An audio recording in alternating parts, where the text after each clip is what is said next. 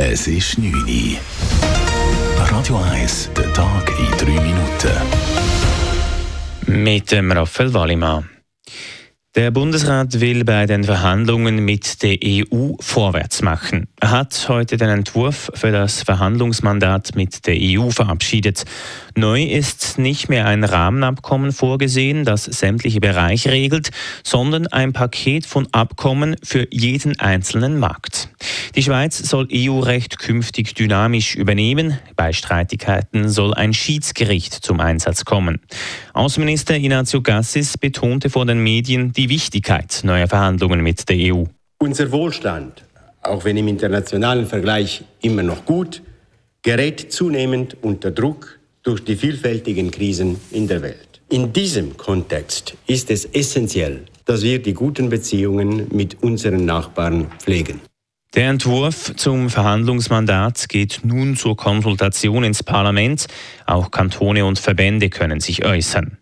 Allerdings zeichnet sich bereits Widerstand ab. Die Gewerkschaften befürchten, wie schon beim Rahmenabkommen, dass der Lohnschutz geschwächt werden könnte, wie Daniel Lampard vom Schweizerischen Gewerkschaftsbund sagt. Wir sehen da schon, dass der Lohnschutz verschlechtert wird, wenn das so eingeführt wird, oder wie wir jetzt da in diesen Gesprächen äh, mal übereingestimmt hat. Und das andere ist, dass die Schweiz ja müsste die EU-Stromregulierungen übernehmen, die EU-Strommarkt. Und da wissen wir, dass die Preise gerade bei der Energiekrise durch die Decke sind. Und das wollen wir natürlich nicht. Und da muss man nachher bessern. Konkret geht es den Gewerkschaften beim Lohnschutz unter anderem um die Spesenregelung. Mit dem aktuellen Entwurf müssten ausländische Unternehmen bei den Spesen nicht das Schweizer Gesetz übernehmen. Das kritisieren die Gewerkschaften. Aber auch der Arbeitgeberverband wünscht sich bei den Spesen eine Anpassung.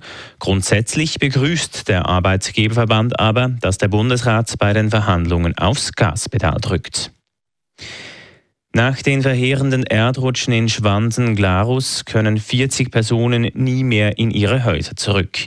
Wie die Behörden heute bekannt gegeben haben, herrscht in der betroffenen Zone erhebliche Gefahr für Leib und Leben.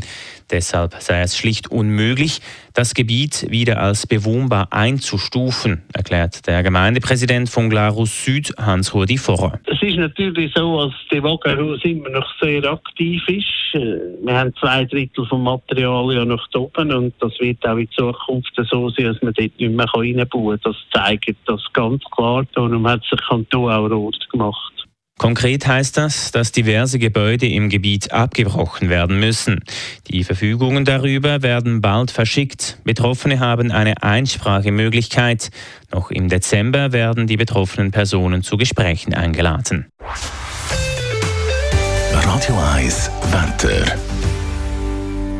Am Morgen und in der Nacht gibt es vereinzelt noch ein paar Regentropfen. Die Schneefallgrenze sinkt auf 800 Meter. Morgen ist es an den meisten Orten trocken. Die Temperaturen sind bei etwa 5 Grad.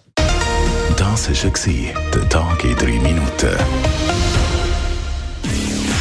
P. Weber's Friday Night Clubbing Show. Das ist ein Radio 1 Podcast. Mehr Informationen auf radio1.ch.